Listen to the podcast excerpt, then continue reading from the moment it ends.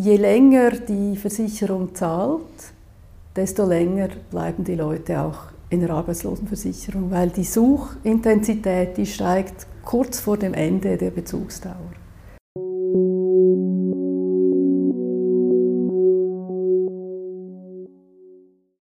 Willkommen beim Podcast des IWP, des Instituts für Schweizer Wirtschaftspolitik an der Universität Luzern.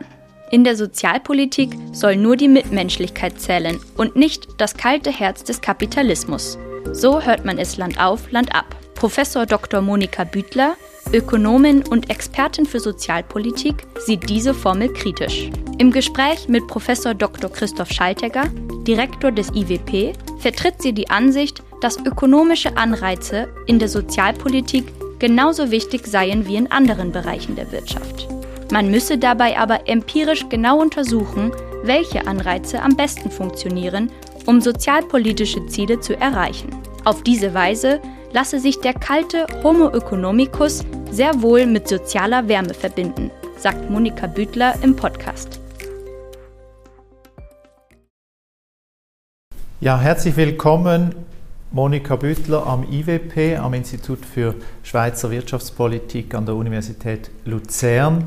Du bist Ökonomin, du bist äh, Expertin für Sozialpolitik. Bei uns geht vieles äh, um die Frage der Anreize. Nun, in anderen, bei Nichtökonomen, in anderen wissenschaftlichen Disziplinen hat diese Frage der Anreize gelegentlich einen schlechten Geschmack oder eine, einen schlechten Ruf.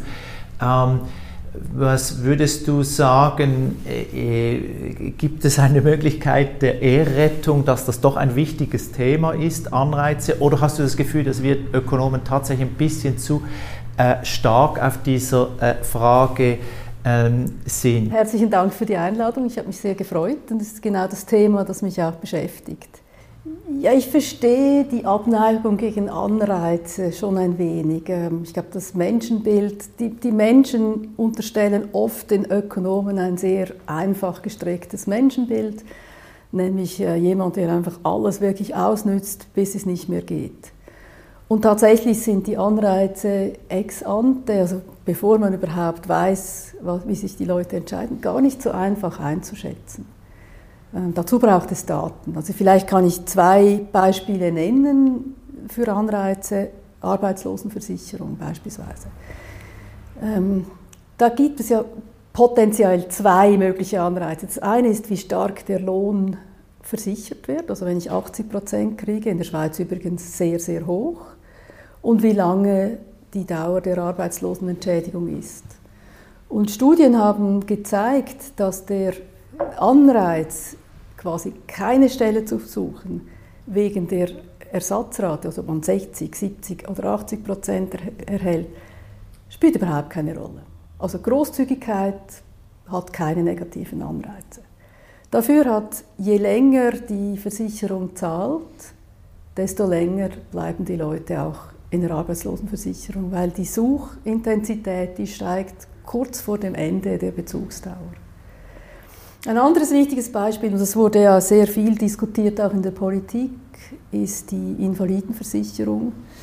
Man redet immer von Anreiz für Wiedereingliederung und wir mussten feststellen, das ist dann eigentlich fast nicht mehr möglich. Man kann den Leuten Anreizen geben, die, wenn sie mal in der Invalidenversicherung drin sind, dann sind die Kosten zurückzugehen, wieder in den Arbeitsmarkt, zu hoch. Also sie finden keine Stelle mehr, keine passende Stelle. Äh, niemand stellt sie an. Ähm, sie sind sich auch nicht mehr gewohnt, die Kranken, die, selbst wenn sie gesund sind. Dafür wirken Anreize, wenn man versucht, Krankheitsfälle zu verhindern. Also dass man wirklich versucht, diejenigen, die von Krankheiten betroffen sind, zu unterstützen, dass sie eben gar nicht erst in die Invalidenversicherung abrutschen. Du hast schon ein paar Mythen aufgedeckt. Ähm, ist es eigentlich auch ein Mythos, dass eine sehr kurze ähm, Unterstützungsleistung bei der Arbeitslosenversicherung ähm, die Anreize zur Arbeitssuche stärkt? Man könnte ja im Gegenteil auch argumentieren, das erlaubt es den dem Arbeitsmarkt, also jenen, die Arbeit suchen und jenen, die äh, Arbeit anbieten, dass sie sich besser finden, dass quasi das Matching, wie wir es nennen, zwischen diesen beiden Partnern viel besser funktioniert. Was würdest du meinen? Ja, du hast die Frage eigentlich schon beantwortet. Ja, es, ich glaube, die zu kurze Bezugsdauer oder gar keine in den USA führt letztlich zu schlechteren Resultaten. Und es braucht wie eine gewisse Zeit, wo Menschen, die die Arbeit verlieren, sich neu orientieren können, ähm, um, um wirklich eine wirklich passende Stelle zu finden. Und dann auf der anderen Seite, wenn die Bezugsdauer sehr lange ist, dann verzögert man unter Umständen die, die, die Suche und das führt dann auch wieder zu schlechteren Ergebnissen. Wo genau das Optimum liegt, das weiß ich nicht.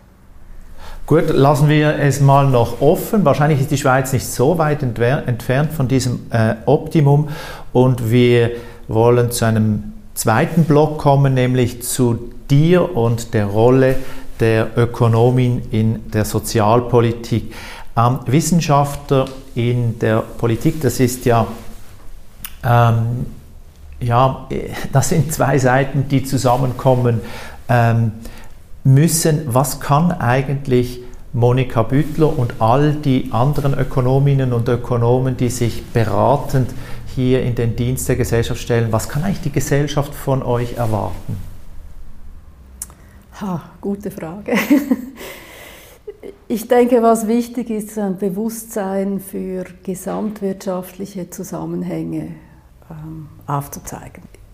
Die Menschen denken generell eher zu mechanistisch, also dass sie zu wenig mit einbeziehen, dass zum Beispiel eine Gesetzesänderung oder ähm, eine, Veränderung, eine Veränderung in Rahmenbedingungen nicht nur das bewirkt, was auf den ersten Blick klar ist, also Steuererhöhung beispielsweise bringen mal mehr Geld, weil der Steuersatz höher ist, aber eben zu Verhaltensanpassungen der Menschen führen. Das ist sicher einer der Zusammenhänge, wie die Wichtigkeit der, ähm, der Verhaltensanpassung von Menschen. Ähm, dann andere Wirkungszusammenhänge auch, dass wenn Firmen bankrott gehen, ein anderes Beispiel, dass es nicht unbedingt schlecht ist, weil es ein Zeichen sein kann für eine sehr dynamische Wirtschaft, die eben neue Ideen umsetzen kann. Und das zu erklären und aufzuzeigen, finde ich schon eine wichtige Rolle der akademischen Ökonomen. Meine, es gibt ja auch viele Ökonominnen und Ökonomen, die in Verbänden sind, in Firmen, die haben natürlich genau, die haben ihre spezifischen Aufgaben. Aber wenn man von der Uni herkommt, ist, finde ich schon wichtig, dass man die, die Zusammenhänge erklären kann. Das Denken in Alternativen aufzuzeigen, dass genau. eine Entscheidung immer auch mit Kosten verbunden ist für die aufgegebene Alternative. Genau, Zielkonflikte, eben was du sagst, Opportunitätskosten, ähm, dass alles irgendwie kostet, das sind sehr wichtige Konzepte. Also wir sind eingestiegen in die Frage, du bist äh, eine Ökonomin, die sich in der Politik, in der Unternehmenswelt bewegt. Du machst das sehr erfolgreich. Du bist eine anwendungsorientierte, eine empirische äh, Ökonomin und hast eigentlich diese Nähe nicht äh, gescheut. Nun gibt es gelegentlich den Vorwurf an Ökonominnen und Ökonomen, dass sie so sich auch äh, vereinnahmen lassen könnten. Natürlich, das gilt für jeden Mensch, aber in einer beratenden Stellung ist, das, ist dieser Vorwurf umso gravierender. Dich trifft eigentlich dieser Vorwurf nicht. Du hast dich bisher immer ähm, als Anwältin der Gesellschaft, wenn man so möchte, des äh, allgemeinen Empfindens positionieren können. Wie schafft man es, diesen Balanceakt äh, zu meistern zwischen Relevanz und gleichzeitig nicht vereinnahmen lassen? Hm. Also ich weiß nicht, ob mir das immer gelungen ist. Ähm, es ist ich hatte tatsächlich relativ wenig Vor Vorwürfe, ich hätte mich vereinnahmen lassen. Ich versuche einfach die Annahmen immer offen zu legen. Ich lege auch offen, ähm, was, wenn ich Wertungen habe, wie die sind, falls ich das tue. Ich versuche das wirklich zurückzuhalten. Und was wichtig ist, ist einfach die, die Daten nüchtern zu präsentieren. Sobald sobald äh, ideologisch argumentiert wird oder auch nur schon mit so halbideologischen Begriffen, wenn beispielsweise der anderen Seite Neid vorgeworfen wird oder Ide selber Ideologie, dann hat man eigentlich bereits verloren. Ich habe eine gute Erfahrung gemacht, mit Daten zu argumentieren, die äh, auch die, die Empfänger der Daten dann irgendwie auch selber interpretieren können. Und macht einen das nicht? Ich meine, wir sind Menschen mit Werten, Überzeugungen. Ja. Äh, macht, äh, macht das nicht äh, ein Bild einer Technokratin, die du ja überhaupt nicht bist, wenn du nur mit Daten argumentierst?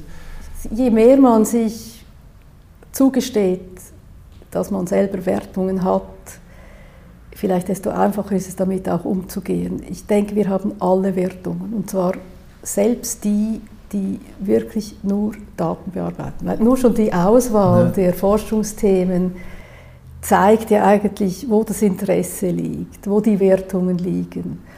Und ich glaube, wenn das irgendwo für, den, für die Gesprächspartner offen liegt, ist es fast einfacher, damit umzugehen, als wer dann wirklich sagt, ich bin vollkommen objektiv, nur die Daten. Das habe ich nie gemacht. Ich glaube, es ist wirklich wichtig, ja, ich habe eine Überzeugung, ich versuche die nicht in den Vordergrund zu rücken, aber sie drücken natürlich irgendwo nur schon, nur schon durch die Auswahl der Themen, die ich bearbeite, durch. Das ist eigentlich ein schöner Übergang in die nächste Frage, nämlich die Grundsätze der Sozialpolitik und hier die Frage der Gleichheit, äh, der Einkommensvermögensgleichheit, die äh, ist basiert eigentlich auf einem Werturteil, nämlich der Gerechtigkeit. Was ist eigentlich für dich Gerechtigkeit und wie gehst du mit diesem Begriff um, wenn es dann, wenn man die Daten analysiert, um Gleichheitsfragen geht? Ja, ich tue, mir, tue mich immer sehr schwer mit dieser Frage. Man könnte natürlich flapsig antworten, ja, Gleiches gleich behandeln und Ungleiches ungleich, aber in der, in der Umsetzung wird es ganz schnell kompliziert wo es einfacher ist, wenn man zwei Zustände beispielsweise vergleicht, zwei Steuersysteme, dann kann man gut sagen, das eine ist gerechter, weil es beispielsweise dazu führt, dass nicht diejenigen, die mehr verdienen, weniger bezahlen als die anderen. Aber in einer Absolutheit das, das auszudrücken, das würde ich auch gar nie, mich, mir gar nie wagen. Und meine, bei Gleichheit gibt es tatsächlich Situationen, wo Gleichheit wichtig ist. Also meine zwei Söhne haben sich wund gestritten ähm, über Gleichbehandlung. Und für die Eltern ist das, glaube ich, wirklich wichtig. Und ein anderes Thema, also etwas weniger familiär, ist die Lohngleichheit in einem Betrieb. Ich glaube, das ist wirklich ein, ein Ziel, das eine, eine Firma haben will, aus guten Gründen, dass Leute, die die gleiche Arbeit machen, auch gleich bezahlt werden. Das ist wirklich dann auch Gleichheit in einem gewissen Sinn. Lass uns doch noch ein bisschen auf diesem Gerechtigkeitsbegriff verweilen. Ähm, gelegentlich unterscheidet man zwischen Verfahrensgerechtigkeit und Ergebnisgerechtigkeit. Zwei abstrakte Begriffe, aber was wir damit meinen ist, bei der Ergebnisgerechtigkeit, wir schauen einen Zustand der Gesellschaft an, wir schauen, wie verteilt, gleich verteilt, ungleich verteilt die Einkommen sind, die Vermögen, die Bildungsabschlüsse etc., also so Statusindikatoren. Es gibt uns eine Momentaufnahme der Gesellschaft und zeigt uns, äh, ob die Gesellschaft polarisiert ist oder ob sie äh, gleicher verteilt ist. Daneben gibt es die stärker verfahrensorientierte Gerechtigkeit, äh, die für uns wahrscheinlich nicht minder von Bedeutung ist. Also die Frage nicht so sehr, wie präsentiert sich der Augenblick, sondern wie ist es überhaupt dazu gekommen? Welche Chancen haben wir den Jungen in äh, dieser Gesellschaft geboten zum Aufstieg und natürlich dann auch äh, zum Risiko, mit dem Risiko zum äh, Abstieg? Was würdest du aus deiner Optik sagen, welches Gerechtigkeitsempfinden, wenn du diese beiden Dimensionen anschaust, welches Gerechtigkeitsempfinden ist stärker jenes, das dich anspricht? Ich meine, in der generellen Diskussion spielt die Ergebnisgerechtigkeit eine stärkere Rolle. Die ist besser messbar, sie ist einfacher zu verstehen, obwohl sie wahrscheinlich komplizierter ist. Ähm, Und es ist natürlich auch nicht ganz einfach zu trennen, ist Bildung jetzt Prozess oder ist es Ergebnis? Das macht es durchaus schwierig. Und selbst Vermögen, ist das jetzt Prozess? Vermögensbildung ist in einem gewissen Sinn auch Prozess, wie die jetzige Diskussion um das Wohneigentum zeigt. Dass die, die Menschen durchaus sich auch beschäftigen damit, ist das jetzt gerecht, wie man zu Wohneigentum kommt, weil es da wahrscheinlich auch verschiedene Voraussetzungen gibt, wie man eben beispielsweise eine, eine, ein Haus kaufen kann. Ja, ich glaube, die, die, die, Ökonomen sind schon, oder auch ich als Ökonomin, eher am Prozess orientiert oder interessiert, aber die, das Ergebnis bleibt natürlich irgendwie eine wichtige Richtgröße.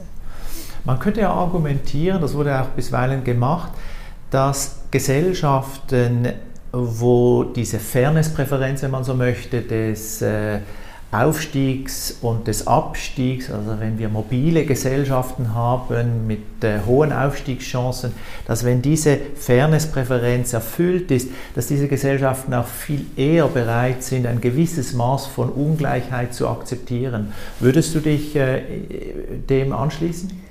Das ist ziemlich schwierig, weil es gibt natürlich verschiedene Ungleichheiten. Also wenn Schweden beispielsweise. Schweden ist ein Land mit einer relativ geringen Einkommensungleichheit, aber mit einer absolut riesigen Vermögensungleichheit. Und ähm, die Präferenzen sind hier wahrscheinlich ein bisschen anders. Sie, sie, sie wollen wirklich die Ungleichheit ja bis zu einem gewissen Grad bekämpfen, aber eben beim Outcome Vermögen sind die Ungleichheiten dann groß. Ich bin nicht so sicher, ob das wirklich so in, in dieser Absolutheit stimmt, weil ähm, in den USA in der Zwischenzeit die, die, die Aufstiegschancen geringer sind als in der Schweiz oder in Schweden.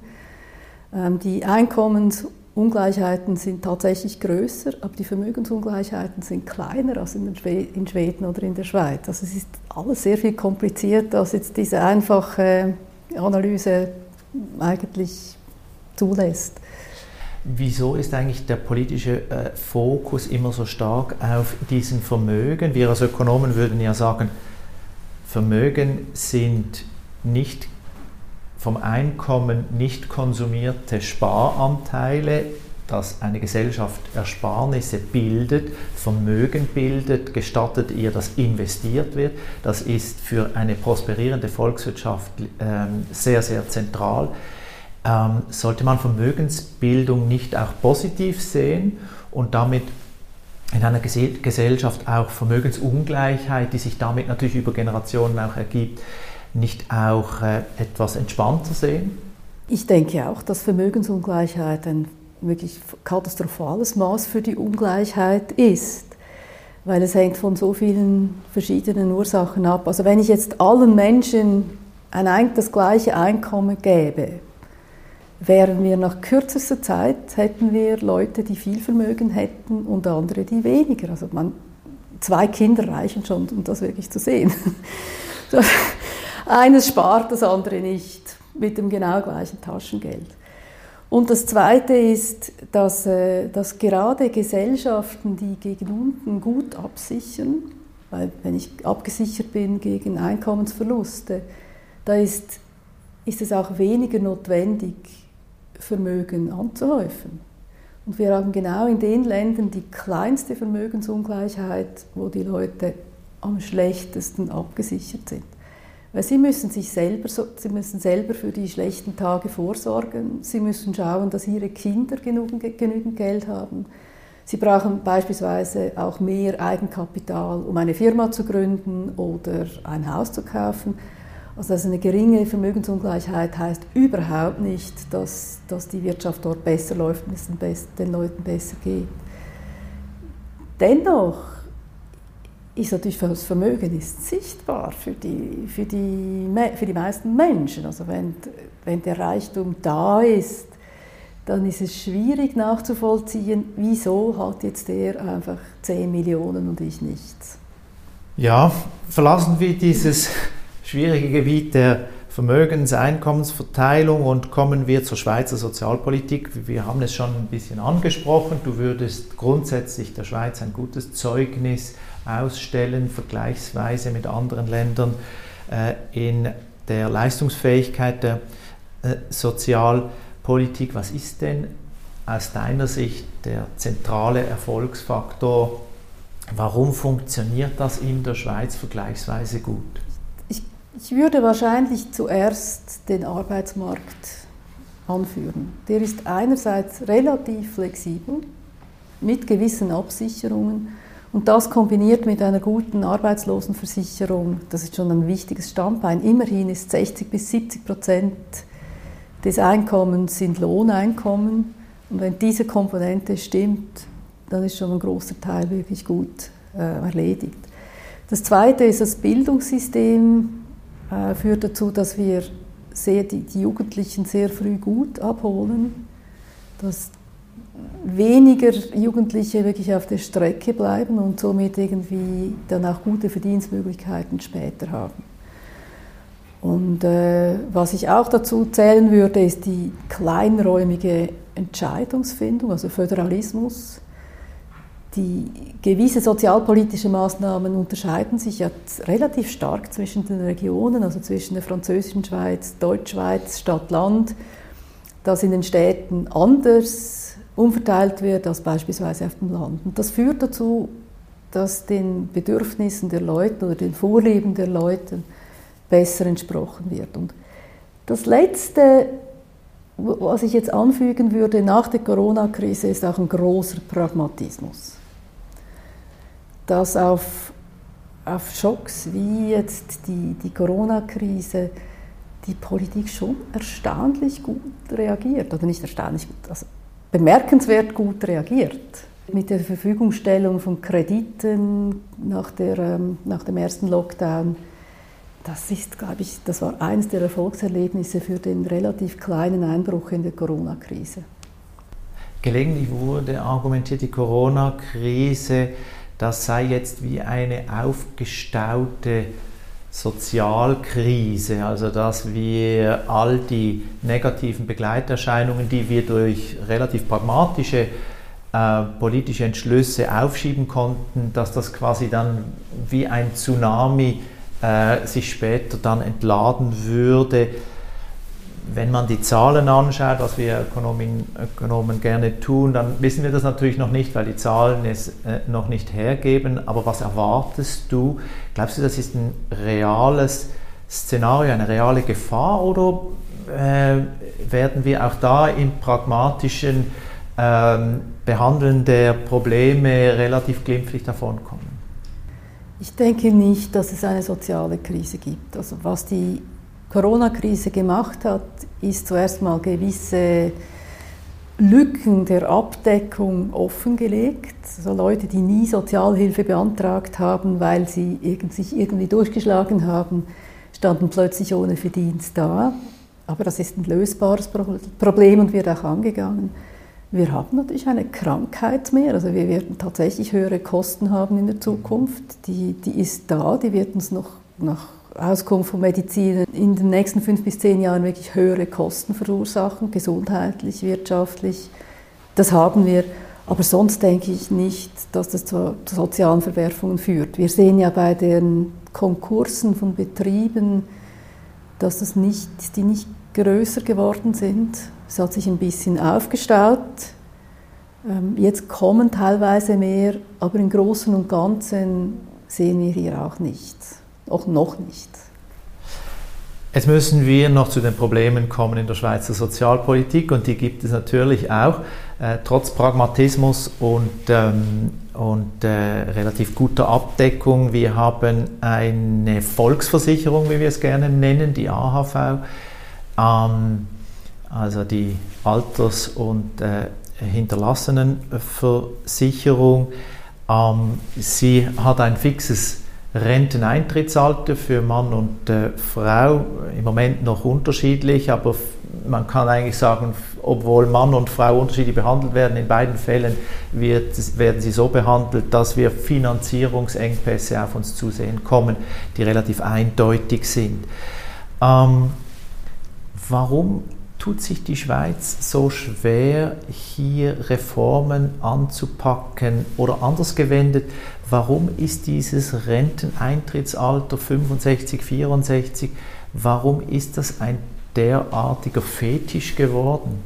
Ja, zuerst einmal ist es natürlich immer schwieriger, ähm, Kürzungen von, von Sozialsystemen oder es ist ja nicht mal eine Kürzung, weil die Leute leben ja auch länger, durchzudrücken und wir haben keine Möglichkeit, das irgendwie in ein Regierungspaket einzufügen als Teil des Gesamtpaketes. Aber ich glaube, das ist letztlich auch gut, weil man dann die Probleme wirklich diskutiert. Jetzt mit dem Rentenalter, da ist die Sache einfach nicht ganz so einfach.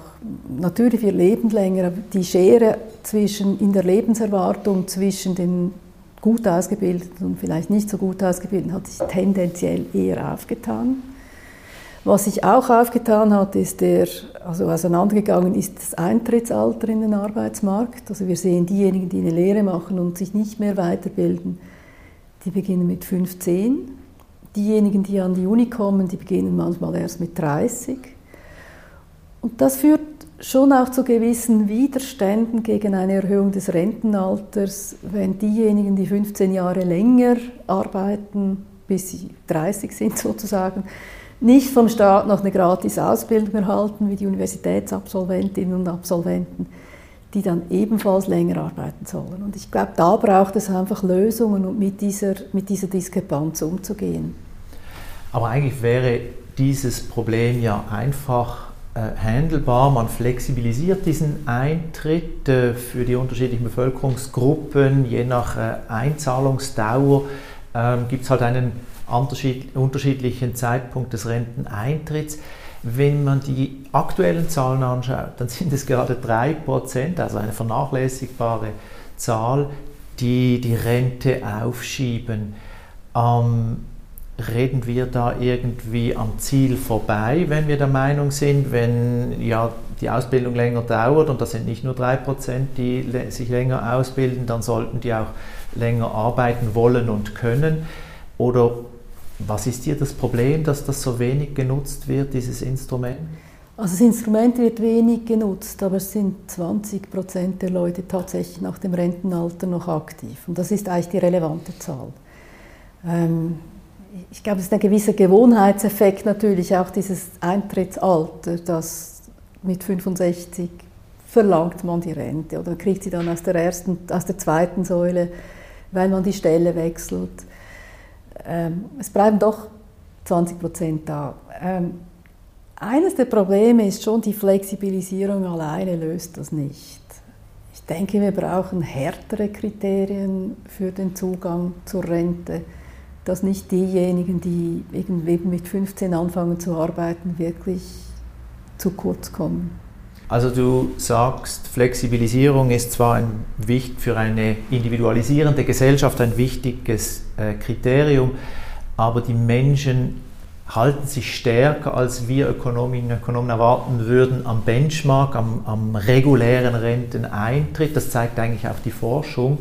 Und deshalb ist es eben wichtig, das reguläre Renteneintrittsalter auch zu fixieren. Ja, ich denke, eine volle Flexibilisierung überfordert die Menschen und überfordert auch die Arbeitgeber. Die müssten ja letztlich äh, irgendwo das auch abbilden. Wir haben in der Schweiz keine obligatorische Pensionierung. Das ist nur das Alter, wo die AHV ähm, ausbezahlt wird. Also es muss, es muss niemand mit 65 in Rente gehen. Ich denke, man muss wirklich nachdenken, Beitragsdauer ist so eine Sache, weil viele Studierenden, die verdienen natürlich relativ gut während des Studiums. Man könnte, also provokativ, eine Methode wäre, dass die Jahre, die, Jahre, die an der Uni verbracht werden, einfach nicht als Beitragsdauer zählen.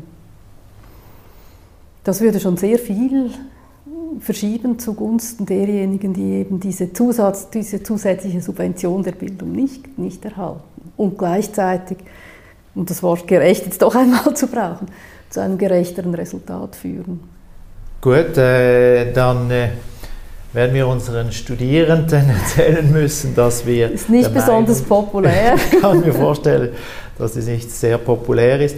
Ähm, würdest du meinen, die AHV ist das als Herausforderung für die nächsten Jahre, ist das das zentrale Gebiet äh, der Herausforderungen in der Schweizer Sozialpolitik? Oder hast du das Gefühl, es gibt andere, die aus deiner Sicht noch wichtiger sind?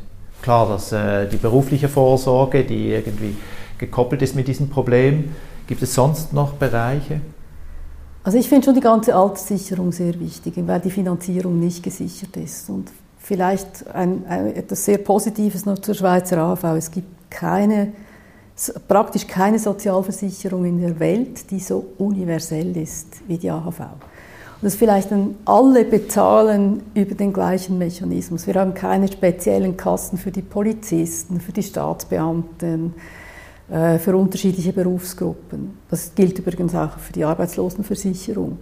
Und ich denke, das, das ist eine Eigenschaft der AHV, die Gleichbehandlung aller, die wirklich zentral ist für die Akzeptanz. Und darum tue ich mir auch sehr schwer, wenn Kompensationen jetzt in der nächsten diskutierten AHV-Reform so stark werden, dass wirklich gewisse Gruppen eindeutig bevorzugt werden. Gut, jetzt du bist ja auch noch eine erfolgreiche Wissenschaftlerin, nicht nur in der Beratung einflussreich, sondern auch in der Wissenschaft erfolgreich. Ich konfrontiere dich jetzt mit Aussagen von berühmten, äh, ja, je nachdem Vorbildern oder ähm, mindestens berühmten Stimmen und äh, ich bin gespannt, was du darauf sagst. Der erste ähm, Milton Friedman, Nobelpreisträger, er sagte auf Englisch, It's just obvious, you can't have free immigration and a welfare state. Zu Deutsch, es ist offensichtlich, man kann nicht gleichzeitig freie Einwanderung in einem Land haben und gleichzeitig einen Wohlfahrtsstaat, einen Sozialstaat. Lag er richtig, lag er falsch oder etwas dazwischen? Nein, er lag schon richtig. Das zeigt nur schon, dass selbst die EU das nicht hat. Also die, die, die persönliche Personenfreizügigkeit heißt ja nicht einfach, dass ich in ein anderes Land ziehen kann und dort Sozialhilfe beziehen, sondern die ist immer auch gebunden an, an eine Arbeitsstelle. Und ich denke, in einer gewissen, also in der Absolutheit stimmt das sowieso, es gibt natürlich dann Zwischenformen. Also was ist jetzt freie Person, was ist jetzt Personenfreizügigkeit, was ist Wohlfahrtsstaat? Also wenn Versicherungen können nach wie vor bis zu einem gewissen Grad angeboten werden, bedarfsorientierte Leistungen gibt es dann nicht mehr. Je freier, also je freier der Personenverkehr, und die Immigration, desto weniger können Bedarfsleistungen ausgerichtet werden. Dann geht es wirklich nur noch zurück aufs ganz einfach Versicherungsprinzip. Und das ist dann schon nicht besonders sozial, weil es dann vor allem die niedrigen Einkommen trifft.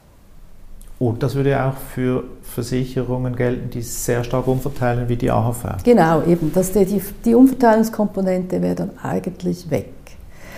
Die AHV ist vielleicht nicht ganz so stark betroffen, weil sie doch eine lange Einzahlungsdauer hat und eben vor allem die Jahre zählen. Also da ist schon die Eigenleistung in Form von Beitragsjahren ist groß. Gut, jetzt wollen wir das andere politische Spektrum der Wissenschaftler ansprechen, wenn man so möchte.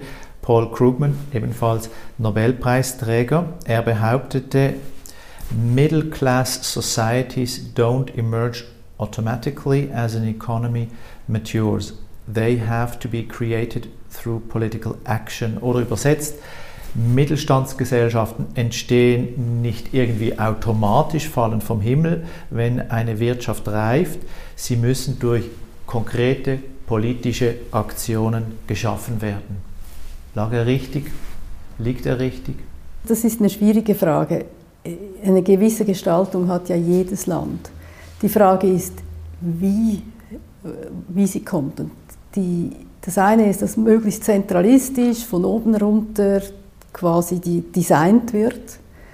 Also es ist ähm, System China, wo halt mehr Design von oben ist, oder das Ganze eher bottom-up, wie teilweise Europa, die Schweiz besonders, das gestaltet hat. Und ich möchte einfach hier erinnern, ein Beispiel, dass die ganze Alterssicherung stammt nicht in erst, also kam, kam nicht zuerst vom Staat, sondern kam von den Unternehmen. Also also ganz eindeutige von unten ähm, Organisation der Gesellschaft. Und selbst in der Schweiz ist ja die zweite Säule deutlich älter als die erste. Die erste kam relativ spät. Und solche zivil, ähm, also zivilgesellschaftlichen Entwicklungen, wenn die ein Land zulässt, führen wahrscheinlich zu den besseren Outcomes. Aber es braucht eine Gestaltung in irgendeiner Weise. Da bin ich einverstanden. Du hast ja, wenn du mir diesen Werbespot erlaubst, dazu einen, äh, die Thünen-Vorlesung gehalten, einen sehr spannenden Beitrag in der Zeitschrift Perspektiven der Wirtschaftspolitik dazu verfasst über Entwicklung der beruflichen Vorsorge und äh, jeder Zuschauerin, jedem Zuschauer möchte ich das gerne ans Herz legen, das zu lesen. Dritte Frage bzw. drittes Statement von Janet Yellen, noch nicht oder nicht ähm, Nobelpreisträgerin bis jetzt. Sie meinte, Are deviations from full employment a social problem? Obviously. Also sind Abweichungen von der Vollbeschäftigung ein gesellschaftliches Problem? Naja, offensichtlich. Findest du auch? Ja, ich denke, es ist tatsächlich so. Die, und zwar auf den ersten Blick ist es, nicht, ist es, ja nicht so klar. Wenn, wenn eine volle Absicherung ist gegen den Verlust von, von Arbeit oder von Einkommen vor allem, dann müsste das eigentlich kein Problem sein. Aber man sieht immer wieder, und ich glaube, das ist keine ökonomische Frage, letztlich, dass eben der Wert der Arbeit über das Einkommen geht. Es ist die Integration ins gesellschaftliche Leben, es sind die Kontakte und es ist wahrscheinlich auch ein Gefühl, sich nützlich zu machen für die Gesellschaft. Dass dieses Glücksmaß in Ländern ho hoch ist, wo die Arbeitslosigkeit tief ist, ist kein Zufall. Es ist, ist weniger ökonomisch, denke ich, als vielmehr einfach von, von den Werten und Präferenzen der Menschen. Also doch ein wunderbares Schlusswort. Brot und Arbeit ist viel mehr als nur Erwerb, es ist äh, Identifikation, es macht uns Menschen äh, das, was wir sind, äh, Wesen mit äh, Gefühlen und ähm, äh, die gefühlte Wirklichkeit ist gelegentlich ähm, jene, die die tatsächliche Wirklichkeit dann viel stärker beschreibt als Daten. Vielen Dank, Monika, für das Kommen und für das interessante Gespräch. Dankeschön. Vielen Dank dir.